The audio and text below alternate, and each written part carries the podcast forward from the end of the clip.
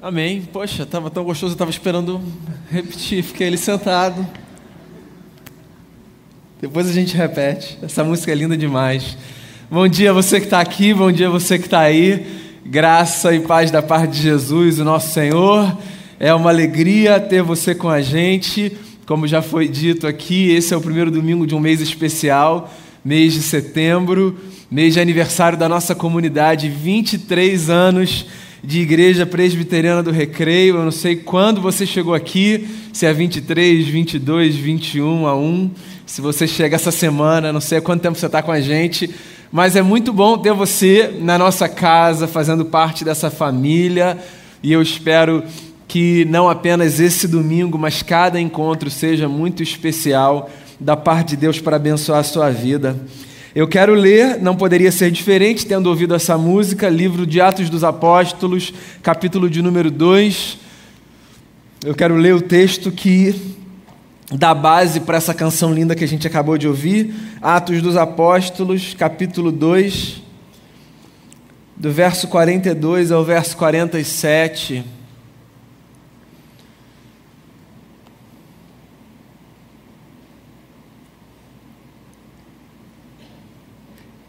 Atos 2, 42 a 47, diz assim o texto sagrado. Eles se dedicavam ao ensino dos apóstolos e à comunhão, ao partir do pão e às orações. Todos estavam cheios de temor, e muitas maravilhas e sinais eram feitos pelos apóstolos. Os que criam mantinham-se unidos e tinham tudo em comum vendendo suas propriedades e bens, distribuíam a cada um conforme a sua necessidade. Todos os dias continuavam a reunir-se no pátio do templo, partiam o pão em suas casas e juntos participavam das refeições com alegria e sinceridade de coração. Louvavam a Deus e contavam com a simpatia de todo o povo. E o Senhor lhes acrescentava diariamente os que iam sendo salvos. Palavra do Senhor, através de Lucas, autor desse texto, que nos inspira sobre como a igreja deve viver. Mês de aniversário é um mês interessante porque faz a gente parar e pensar na jornada, na vida. Não sei se é assim com você, quando você está completando mais um ano de vida. Essas datas que são datas festivas, esses marcos, pode ser um aniversário de trabalho numa empresa, pode ser um aniversário de casamento, aniversário dos seus filhos, o seu próprio, da comunidade que você participa. Pode ser um ano que se encerra, sabe? É virada de ano. Essas datas festivas, elas têm é, uma capacidade curiosa de fazer a gente parar e refletir um pouco sobre a trajetória. A gente olha para trás, a gente faz um balanço, a gente olha para frente a gente tenta responder algumas perguntas. E já que a gente está hoje dando o nosso pontapé inicial nas comemorações de mais um ano de Igreja Presbiteriana do Recreio, aniversário nosso, uma pergunta que eu me faço é: que tipo de igreja a gente pretende ser daqui para frente? Que tipo de comunidade a gente deseja ser? Eu acho que há caminhos diversos pelos quais podemos percorrer a fim de encontrarmos resposta para essa pergunta. Eu acho que a gente pode olhar para o futuro, ou seja, para esse cenário que é incerto e desconhecido, e tentar desenhar expectativas, sonhos, a partir do nosso compromisso com nada mais, nada menos do que o que a gente deseja, olhar para frente. Mas eu acho que a gente pode também fazer o caminho de olhar para trás de ver, por exemplo, com os nossos próprios erros, com os nossos próprios acertos. Acho que a gente pode olhar mais atrás ainda e olhar e enxergar a trajetória, por exemplo, da comunidade cristã desde a sua gênese. Na verdade, eu acho que a gente pode fazer isso tudo junto. Olhar para frente, olhar para a nossa própria história, olhar para o início da história da comunidade cristã. Não sei se você sabe disso, mas o livro de Atos dos Apóstolos é um livro que faz a gente viajar para o início da história da comunidade cristã. Os primeiros discípulos de Jesus, quando se reuniram, se reuniram desse jeito. Então, se você deseja saber como foi a igreja um dia, e talvez se deseja tomar essa experiência primitiva da igreja como uma baliza para os nossos ajuntamentos, Então, o interessante é você voltar os seus olhos para Atos dos Apóstolos, porque aqui a gente tem um relato bonito e desafiador de como a igreja foi e, eu ousaria dizer, de como a igreja pode ser. Então, eu queria só passar os olhos nesse texto, que, na minha opinião, representa uma espécie do beabá do que é a igreja. Se alguém um dia perguntar a você o que é a igreja, o que a igreja se propõe a ser, que tipo de vida uma igreja deve viver? Se essa pergunta é feita a mim, e sempre que essa pergunta é feita a mim, eu reajo ou citando ou me lembrando de Atos 2, do verso 42 ao verso 47. E o que esse texto então diz sobre a igreja, como ela deve ser, como ela foi formada para existir. Esse texto diz o seguinte: em primeiro lugar, que a igreja é uma comunidade que se dedica ao ensino dos apóstolos. Simples assim. Hoje eu quero oferecer a você o feijão com arroz, tá? Sem lucubração teológica, sem eureka e descoberta maravilhosa. Eu quero lembrar você do básico que há dois mil anos tem sustentado a comunidade dos discípulos de Jesus. A igreja é um ajuntamento de homens e mulheres que se dedicam à doutrina dos apóstolos. Ou seja, a igreja é uma comunidade que toma as verdades que Jesus transmitiu aos apóstolos e que procura fazer dessas verdades uma espécie de baliza e de pilar para a construção da sua própria jornada. Uma das coisas que a gente mais preza na vida é a nossa liberdade. A gente luta pela nossa liberdade, a gente briga pela nossa liberdade. A gente vai em busca de experiências que nos dão a sensação de sermos livres. Num certo sentido, caminhar com Jesus é abdicar desse desejo de ser livre, nessa compreensão radical do que liberdade representa. Porque seguir a Jesus é abraçar o compromisso com viver a partir de uma ética que nos é apresentada, a ética dos apóstolos. Então, se reunir em torno da doutrina dos apóstolos significa se oferecer para a vida, sempre fazendo assim uma pergunta que é: o que Jesus ensinou aos seus primeiros discípulos e que eu posso trazer para a minha jornada hoje como baliza para as minhas ações? Entende? A igreja é essa comunidade. Quando você vem para cá, domingo após domingo, ou quando você sair da sua casa, acompanha as nossas celebrações em busca de ouvir uma palavra, por que você busca ouvir uma palavra que venha da parte de Deus? Eu acredito que isso tem a ver com o fato de que você acredita que desse compêndio ético que é o Evangelho de Jesus, existem pilares importantes para você construir a sua jornada, certo? Então a nossa experiência com a palavra não é uma experiência mística apenas, sabe, de eu quero eu quero sentir uma espécie de sensação diferente, eu quero sentir um arrepio. Essa palavra foi fundo no meu coração. A nossa experiência com a palavra não é apenas uma experiência sensorial, de nós nos dirigirmos a um espaço onde uma palavra toca o nosso coração, faz a gente chorar. A nossa experiência de perseverança, de dedicação ao ensino dos apóstolos é uma jornada de compromisso com sermos moldados a partir da ótica e da ética de Jesus. A palavra de Jesus precisa moldar a gente. A gente precisa ser uma comunidade moldada pela palavra de Jesus. É isso. Então não é uma comunidade capaz de decorar a palavra de Jesus. É uma comunidade capaz de ser moldada pela palavra de Jesus. Uma comunidade que se movimenta a partir dos valores que Jesus nos ensina com o seu evangelho. Aniversário a gente geralmente faz pedido, né? A gente deseja coisas. Então está aqui um desejo que eu queria partilhar com você. Que assim como a gente faz há 23 anos, que tantos anos quando o Senhor nos dê a graça de completar aqui nesse bairro, que a gente assuma um compromisso de sermos uma comunidade que busca a palavra, uma comunidade dedicada ao ensino dos apóstolos. Então, por mais demodê que isso em algum momento possa parecer, que você nunca abandone a sua Bíblia, ok? Que você nunca abandone a sua Bíblia, que você nunca abandone o seu compromisso com o texto sagrado, que você nunca faça da sua experiência religiosa uma espécie de experiência mágica, onde você vai num lugar e acha que um oráculo vai falar alguma coisa com você e que isso vai te sustentar. Não. Que a gente firme o compromisso de caminhar dia após dia nessa busca incessante pela palavra que nos renova, que nos alimenta, que nos sustenta. Isso é o que sustenta a gente, o compromisso com a palavra. Tem mais uma coisa que o texto diz que uma igreja é. O texto avança e Lucas diz assim: eles se dedicavam ao ensino dos apóstolos e se dedicavam também à comunhão, ao partir do pão e às orações.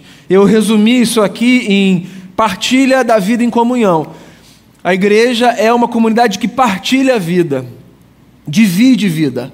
Então a igreja não é apenas um encontro de pessoas. A igreja é uma comunidade que acredita nesse desafio, porque isso é um desafio e que desafio é esse? O desafio de, em sermos tão diferentes, nós acreditarmos que, por causa do Espírito do Cristo que sopra sobre nós e que se derrama sobre nós, nós podemos partilhar vida numa medida que nós nos abençoamos mutuamente. A igreja é, acredite nisso, um laboratório social. É um laboratório social.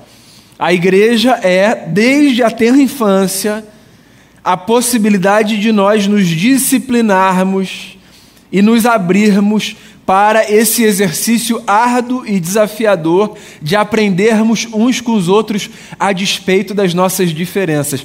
Uma das coisas mais empobrecedoras que pode acontecer a uma igreja é a igreja ser reduzida a um prédio que, a, que acomoda pessoas que, a despeito de sentarem perto umas das outras, nunca partilham vida, não sabem sequer o nome das pessoas com as quais convivem. Essa é uma das coisas mais trágicas que pode acontecer a uma igreja. A igreja ser uma espécie de teatro ou cinema, esses espaços sociais que são muito bacanas, mas para os quais nós vamos sem ter interesse pelas pessoas que estão perto da gente, certo? Quando você vai para um teatro, ou quando você vai para um cinema, ou quando você vai para um show, você não está interessado em saber quem é a pessoa que está sentada na cadeira ao lado da sua. O que não é um problema, certo? Porque a proposta é outra. A proposta é você ali e desfrutar daquele espetáculo, daquela apresentação, daquela é, performance cultural que está sendo oferecida ali. Essa é a proposta desses espaços sociais. A igreja tem outra proposta. A igreja tem a proposta não apenas de fazer com que pessoas dividam espaço, mas de fazer com que pessoas partilhem vida. E partilhar a vida é diferente de pessoas serem todas íntimas de todas. Não é disso que eu estou falando. O que eu estou dizendo é que a igreja é esse espaço onde a gente aprende a enxergar a comunidade como a comunidade deve ser vista.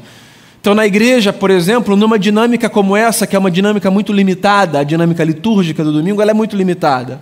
Mas você já deve ter reparado que existem momentos de oração, existem canções.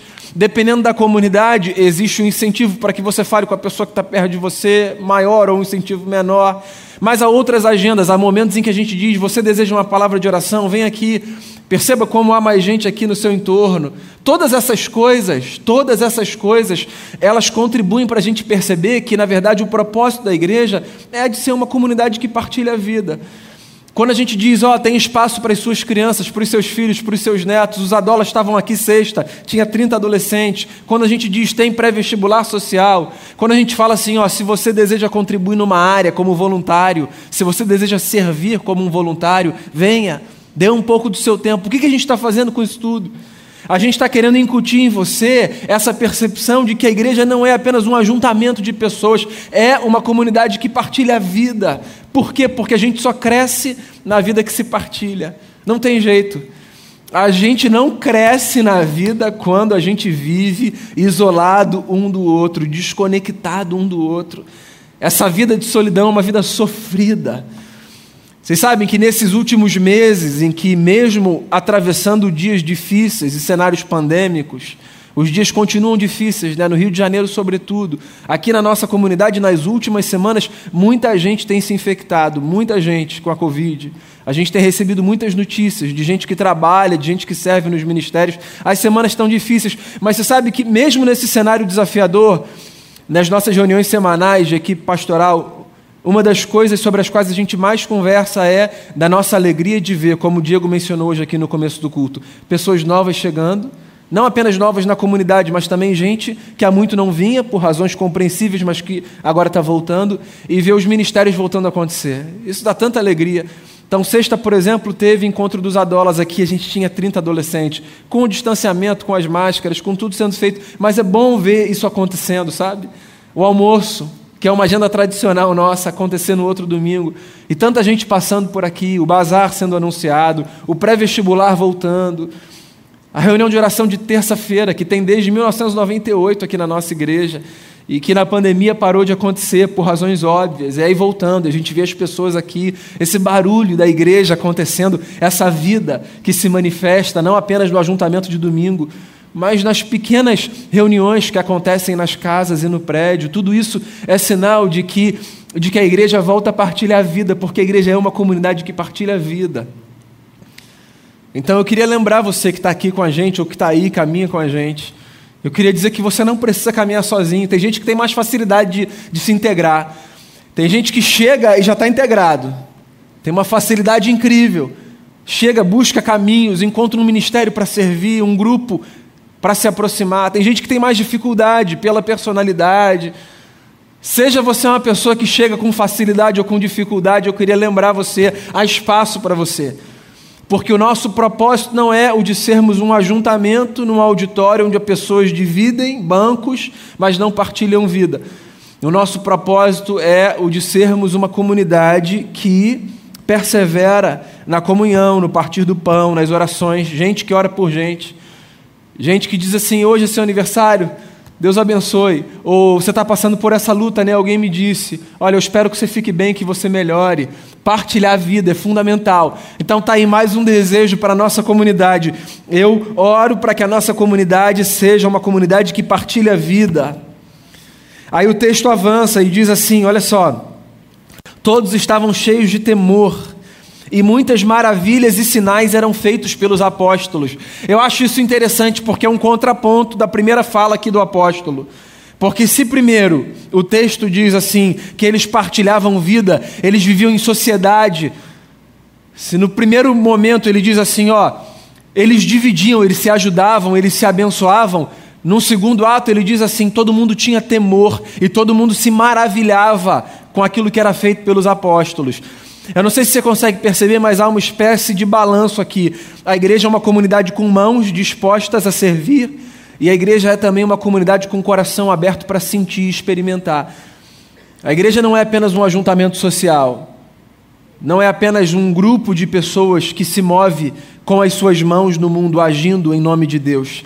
A igreja também é uma comunidade carismática, uma comunidade mística. Nós não somos uma organização social. Nós não somos um clube, nós não somos uma organização não governamental.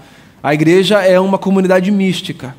O que significa que, se por um lado é fundamental que a gente arregasse as nossas mangas e que a gente sirva, porque esse é o emblema do ministério de Jesus, o serviço, se por um lado é fundamental que a gente se empenhe nessa causa de nos abençoarmos mutuamente, partilhando vida, por outro lado é fundamental que a gente abra o nosso coração para experiências profundas com aquilo que da parte de Deus o Espírito Santo é capaz de fazer na nossa vida. Sabe, tem gente que se dedica muito a essa causa, que é muito nobre, que é muito bonita, é muito aparente, a causa do serviço, mas que tem um coração duro, insensível, que parece não ouvir Deus, que não deseja experimentar dentro de si aquilo que Deus tem para a gente. E a igreja é uma comunidade que é movida por essa consciência de que o Espírito Santo do Eterno nos habita e possibilita que a gente veja o mundo a partir de outra perspectiva. A igreja é uma comunidade que ora, e essa experiência carismática é uma experiência que decorre em muita medida da nossa vida de oração. A igreja não pode ser apenas uma, uma, uma comunidade racional que se dedica ao texto, ou uma comunidade social, sabe, que se empenha no serviço. A igreja também precisa ser essa comunidade que se rende ao poder de Deus, que se manifesta na história. Uma comunidade que tem o coração pegando fogo, uma comunidade que é, que é marcada por essa visitação mística de Deus. A igreja é uma comunidade mística, isso não é um problema, isso não é um defeito, nem uma fraqueza. Na verdade, isso é uma virtude, que talvez seja difícil de ser compreendida por aqueles que ainda estão nessa categoria puramente racional da experiência religiosa. Mas se você já foi visitado no seu coração por essa presença doce que é a presença de Deus que nos inunda, você sabe do que eu estou falando. Lembra da antiga canção que diz assim: há um doce espírito aqui, eu sei que é o Espírito de Deus. Já podemos todos perceber a presença de Jesus o Salvador, doce presença, presença santa, vem sobre nós, enchendo-nos do teu amor. Pois então, é disso que eu estou falando, da igreja enquanto uma comunidade que se abre para uma espécie de dança mística, Uma comunidade que é conduzida por Deus a encontros que são assim, quer nos ajuntamentos ou encontros pequenos em outros lugares. Há momentos nossos com Deus que são assim, nas nossas devocionais. Há momentos em que a gente tem a sensação de que Deus nos conduziu por uma dança. Usando aqui uma metáfora que o Nietzsche faz num dos seus textos, ele diz assim: Eu jamais acreditaria num Deus que não soubesse dançar. Eu gosto dessa ideia, sabe, de que Deus às vezes nos tira para dançar e nos envolve com a sua presença de uma tal forma que não tem a ver com uma capacidade de explicar, de compreender, tem simplesmente a ver com o fato de se permitir ser conduzido por Ele numa espécie de dança santa, numa condução que aquece o coração, que mexe com a gente por dentro. Eu queria encorajar você a buscar isso. Ser igreja é ser isso também. Ser igreja é se abrir para ser conduzido por Deus. Ser igreja é permitir que Deus nos toque em áreas da nossa existência que estão muito mais profundas do que a nossa pele, do que o nosso tecido, do que o nosso corpo. Existem áreas da nossa existência que precisam ser tocadas por mãos que só as divinas podem fazer. Então, seja desse tipo de gente que tem temor no coração, que vê Deus não apenas como um, uma espécie de objeto científico a ser investigado, mas que vê Deus como, como esse ser poderoso, que não cabendo nos altos céus se faz caber no nosso coração, que às vezes sustenta a gente com essa simples companhia que pode mudar o curso do nosso dia. É verdade ou não é que às vezes uma simples oração sustenta a gente o dia todo? Não tem a ver com coisas racionais que você explica, tem a ver com o fato de que você foi visitado por Deus numa medida que aquilo parece ter sido a porção da graça que você precisava para aquela manhã e para aquele dia, e você avança. Tudo do ponto de vista razoável diz o contrário, há todas as razões para você se desesperar, para você perder a confiança, para você não avançar, e você diz assim: Eu vou avançar. Por quê? Porque há uma presença doce e santa que inunda o seu coração e que é suficiente para aquele dia. Pois então, a igreja é uma comunidade que busca a palavra, que partilha a vida em comunhão e uma comunidade que se rende a essa experiência mística. A igreja é uma comunidade carismática, ainda que presbiteriana. O texto avança e diz assim: Os que criam mantinham-se unidos e tinham tudo em comum. Vendendo as suas propriedades e bens, distribuíam a cada um conforme a sua necessidade. Os que criam mantinham-se unidos e tinham tudo em comum. Vendiam as suas propriedades e seus bens, distribuíam a cada um conforme a sua necessidade. E todos os dias eles continuavam a se reunir no pátio do templo e partiam o pão em suas casas, e juntos eles participavam das refeições com alegria e com sinceridade de coração. Você sabe que aqui vem a parte, assim, para muitos mais indesejada do texto, né? Porque eu não sei se tem gente que lê o texto com categorias das ciências sociais e acha que o texto está propondo necessariamente um modelo econômico.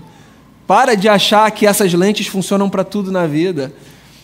O que o texto está dizendo só é que a igreja era uma comunidade generosa, que partilhava não apenas a vida, mas partilhava do que tinha. Porque tem duas formas da gente partilhar. A gente pode partilhar quem a gente é, ou seja, dividindo o nosso talento, o nosso tempo, o nosso dom, a nossa atenção, a nossa escuta. Isso é partilhar o que eu sou. Quando eu dou atenção ao outro, eu partilho o que eu sou. Quando eu coloco o meu talento a serviço da comunidade, eu partilho o que eu sou. Quando eu dou parte do meu tempo para a comunidade, eu partilho o que eu sou. Agora, a igreja não é apenas uma comunidade que partilha o que é, a igreja também é uma comunidade formada por gente que partilha do que tem. E talvez esse seja um dos elementos mais difíceis para muitas pessoas. Há quem diga, inclusive, que o bolso é uma das últimas partes do corpo a serem convertidas. Né? É gente que não se dá conta de que partilhar do que tem também é um privilégio. A generosidade tem a ver não apenas com parte de mim que eu dou, mas com parte do que eu tenho em que eu coloco à disposição. E a gente sempre enfatiza muito isso né, na fala, por exemplo, no momento dos dízimos, que no cenário evangélico hoje é um momento tão desgastado, sabe? Por causa de uma exacerbação com o tema uma espécie de usurpação desse tema e uma construção teológica muito equivocada. Boa parte da igreja evangélica trata esse tema com uma hipersensibilidade que não devia ser tratada, honestamente. O tema do dízimo, da oferta, da contribuição, como você quiser chamar, ele não devia receber essa hipersensibilidade que hoje ele recebe. Eu entendo o motivo, mas não devia receber. Porque uma das coisas mais bonitas na construção madura da igreja é essa percepção de que é um privilégio eu participar do que Deus faz. De que partilhar não apenas de quem eu sou, mas do que eu tenho é um grande privilégio. Então tem muito menos a ver com essa compreensão de que existe um rito que eu preciso cumprir, uma lei que eu preciso obedecer, e tem muito mais a ver com a compreensão de que contribuir para que projetos avancem é um grande privilégio. Tem a ver com compreender que esse mundo avança quanto mais generoso a gente é. Tem a ver com compreender que aquilo que Deus faz chegar às minhas próprias mãos, como resultado do meu trabalho, pode abençoar muito mais gente do que apenas a mim mesmo. Então é isso que a igreja faz desde o início. E eu não acho, volto a dizer, que a gente devia tratar esse tema com uma hipersensibilidade pedindo desculpa. Não acho que a gente devia tratar de temas como dízimo e oferta pedindo desculpa, pedindo licença. Com licença, deixa eu falar um negócio para você. Não acho. Eu acho que tem como a gente não abraçar essas teologias malignas que são construídas de adoração e serviço a mamão, sabe? que faz com que pessoas alimentem a sua própria ganância, achando que elas serão retribuídas se elas fizerem um favor para Deus. A gente não precisa abraçar essa teologia, obviamente, e eu não preciso nem gastar muito tempo para falar sobre isso, porque assim, ela não se sustenta, biblicamente falando, mas a gente não precisa ir para um outro extremo de dizer, eu queria pedir licença e desculpa para você para falar de um tema aqui é, tão sensível. A igreja é uma comunidade que acredita, que a partilha daquilo que tem é um exercício de generosidade, de fé. Leia, leia as cartas de Paulo aos, aos Coríntios. Leia. Leia o testemunho que Paulo dá numa das suas cartas, quando ele fala de uma igreja que diz assim: ó, em não tendo nada na sua pobreza, vocês demonstraram uma fé impressionante, porque perceberam a necessidade de uma outra comunidade e se mobilizaram para que essa outra comunidade fosse assistida na sua carência. Paulo, o apóstolo, destaca a nobreza de uma comunidade pobre que faz um esforço para participar do sustento de uma outra que passava necessidade. Ele destaca isso como uma nobreza de fé. Por que é isso? Eu partilhar daquilo que eu tenho é uma nobreza de fé. E é por isso que a gente está sempre encorajando e dizendo: participe. Você que é membro da comunidade, seja generoso. Por quê? Porque não é um constrangimento. Na verdade, Paulo também, numa de suas cartas aos Coríntios, diz exatamente isso: né? que a gente faça isso não por necessidade, que a gente faça isso não com tristeza, mas que a gente faça isso com alegria, porque é um privilégio participar. E aqui tem uma comunidade que é, coloca à disposição do coletivo aquilo que tem. Isso não tem a ver com uma leitura irresponsável, sabe? Do tipo, eu vou, eu vou me comprometer até aqui, eu vou comprometer o que eu tenho, eu vou colocar em risco aqui a estabilidade para colocar tudo à disposição dos outros. Não é isso. Não é ser irresponsável, não é achar que com isso você vai impressionar Deus e Deus vai abençoar. É só ter a compreensão de que participar do que Deus faz é um grande privilégio. Então eu oro para que a gente seja uma comunidade assim, sabe? Uma comunidade que nos momentos fáceis e difíceis se empenhe para partilhar não apenas do que é, mas para partilhar também do que tem.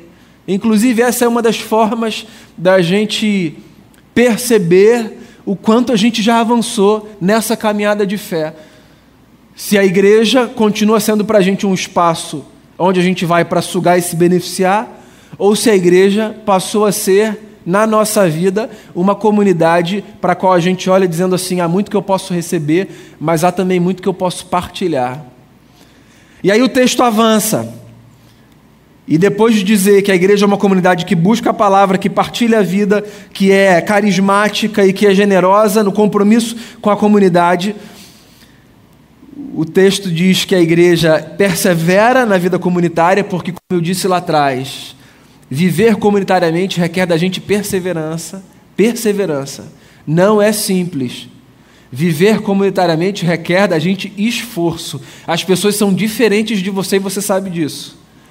E viver em comunidade significa lidar com situações, às vezes, que você não gostaria de lidar, lidar com escolhas que você não faria. Significa ferir e ser ferido, mas significa também perdoar e ser perdoado. A comunidade é o espaço de reconciliação.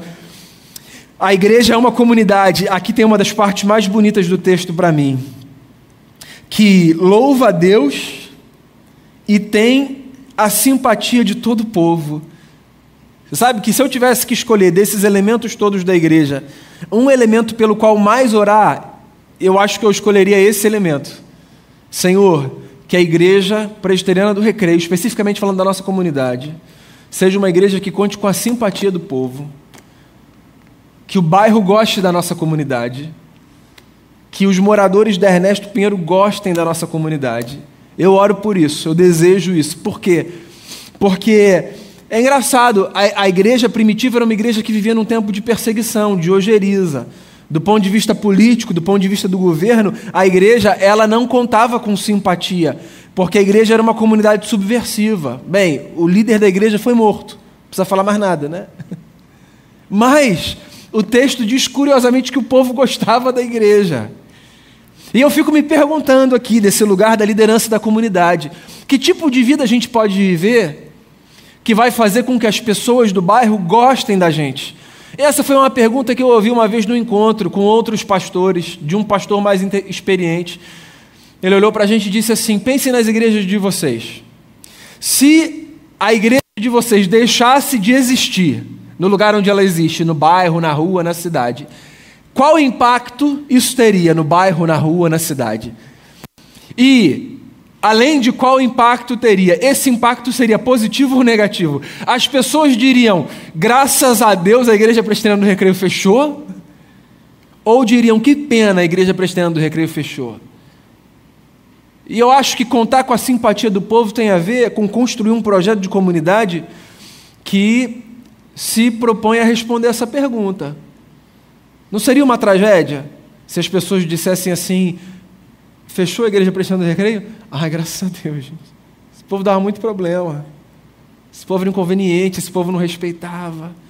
Agora, não seria interessante, não que eu quero que feche, pelo contrário, mas se, se, se nesse cenário hipotético as pessoas dissessem assim: puxa, que pena. Perdemos aqui no nosso bairro um, um, um lugar, um lugar de esperança. Poxa, que pena. Aquele lugar ali no nosso bairro era uma espécie de oásis, as pessoas encontravam refrigério ali, porque a igreja precisa ser esses, essas portas abertas, elas precisam representar isso. O nosso prédio é muito bonito, eu pelo menos acho. E a gente que está aqui durante a semana e que trabalha, a gente vê às vezes as pessoas parando aqui na frente e olhando para a igreja. O prédio é muito bonito, sobretudo porque ele ele é um contraste com a estética da Barra e do Recreio, né, que é uma estética muito de mall, de shopping, de caixote. Os prédios todos da Barra e do Recreio, né, eles são muito assim, mall.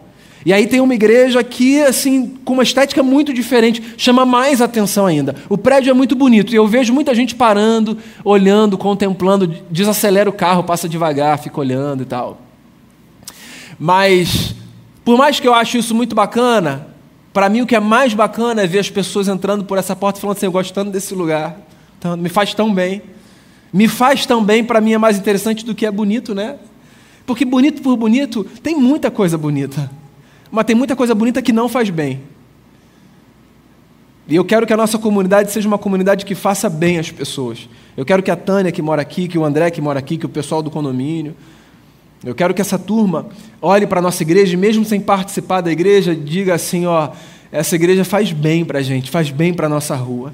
Agora, a gente não vai fazer isso a partir de uma experiência mística, a gente vai fazer isso a partir do compromisso de sermos uma igreja que trabalha para contar com a simpatia do povo, porque essa é uma das coisas mais bonitas que a igreja pode ser uma comunidade que conta com a simpatia do povo. E o texto termina dizendo o que é inevitável aqui. Uma igreja que vive assim busca a palavra, partilha a vida em comunhão, é carismática, é generosa e comprometida com a comunidade, e que persevera e que, e que goza da simpatia do povo pelo seu testemunho, é uma igreja que dá frutos, frutos de salvação. O texto termina dizendo: E o Senhor acrescentava diariamente aquela gente os que iam sendo salvos. Diariamente diariamente, uma igreja de portas abertas e comprometida com o beabá do Evangelho de Jesus, é uma igreja que vê frutos de salvação. E frutos de salvação, para que fique bem claro para você, não tem a ver com o proselitismo de ver os seus bancos cheios. Não é isso. Eu gosto de ver os bancos cheios. Mas não é isso. Não tem a ver com isso. Porque a gente pode estar com o banco cheio de gente vazia. Fruto de salvação tem a ver com experimentar o milagre de ver Jesus crescendo dentro de cada um de nós e entre nós. É isso. Fruto de salvação tem a ver com as pessoas que vêm para cá e que passam por aqui e que partilham dessa vida serem transformadas nos pequenos atos da sua vida, impactando a sua casa, o seu trabalho, os seus relacionamentos por causa da presença de Jesus. Fruto de salvação. Não é hall de membro crescendo, por mais que eu ache isso maravilhoso. Não é isso. Fruto de salvação é ver Jesus, pelo seu poder, nos salvando de nós mesmos, da nossa pior versão, da nossa desgraça, do inferno que pode ser a nossa vida, mas que não deve ser. Frutos de salvação. Eu oro no começo desse 23 aniversário, eu oro para que a nossa igreja seja assim, comprometida com a palavra, com o povo, partilhando a vida e partilhando do que tem, sendo carismática, perseverando na comunhão, dando testemunho, contando com a simpatia de todo o povo e vendo Jesus salvar dia após dia homens e mulheres como a gente. Eu espero que você faça essa oração comigo e que a gente arregace as mangas, abra o coração e que no que depender da gente, a gente seja igreja como igreja foi chamada para ser. Por sinal, hoje é dia de ceia. Hoje é dia de nos encontrarmos em torno da mesa. Eu não sei se você, quando chegou, pegou o seu kit ali na porta é o que a gente está fazendo desde o início da pandemia, certo? A gente não está passando com a bandeja. Se você não pegou, não tem problema não. Se você deseja participar da mesa, você pode ir ali à frente, pegar os seus elementos, porque a gente vai ouvir uma canção. Enquanto a gente prepara o nosso coração para a mesa do Senhor, o Cristo que deu a sua vida para formar um povo e a partir desse povo nos convidar para uma nova humanidade, a gente vai exaltar esse Jesus com a nossa voz e depois a gente vai partilhar do pão e do cálice. Você que está aqui e você que está aí, eu quero convidar você para nós nos encontrarmos na mesa da reconciliação, do perdão e da graça, que é a mesa de Jesus, nosso Senhor. Ouça essa canção, cante é sentado como você está, e aí na sua casa você também. E depois nós comeremos juntos e beberemos juntos os elementos dessa mesa.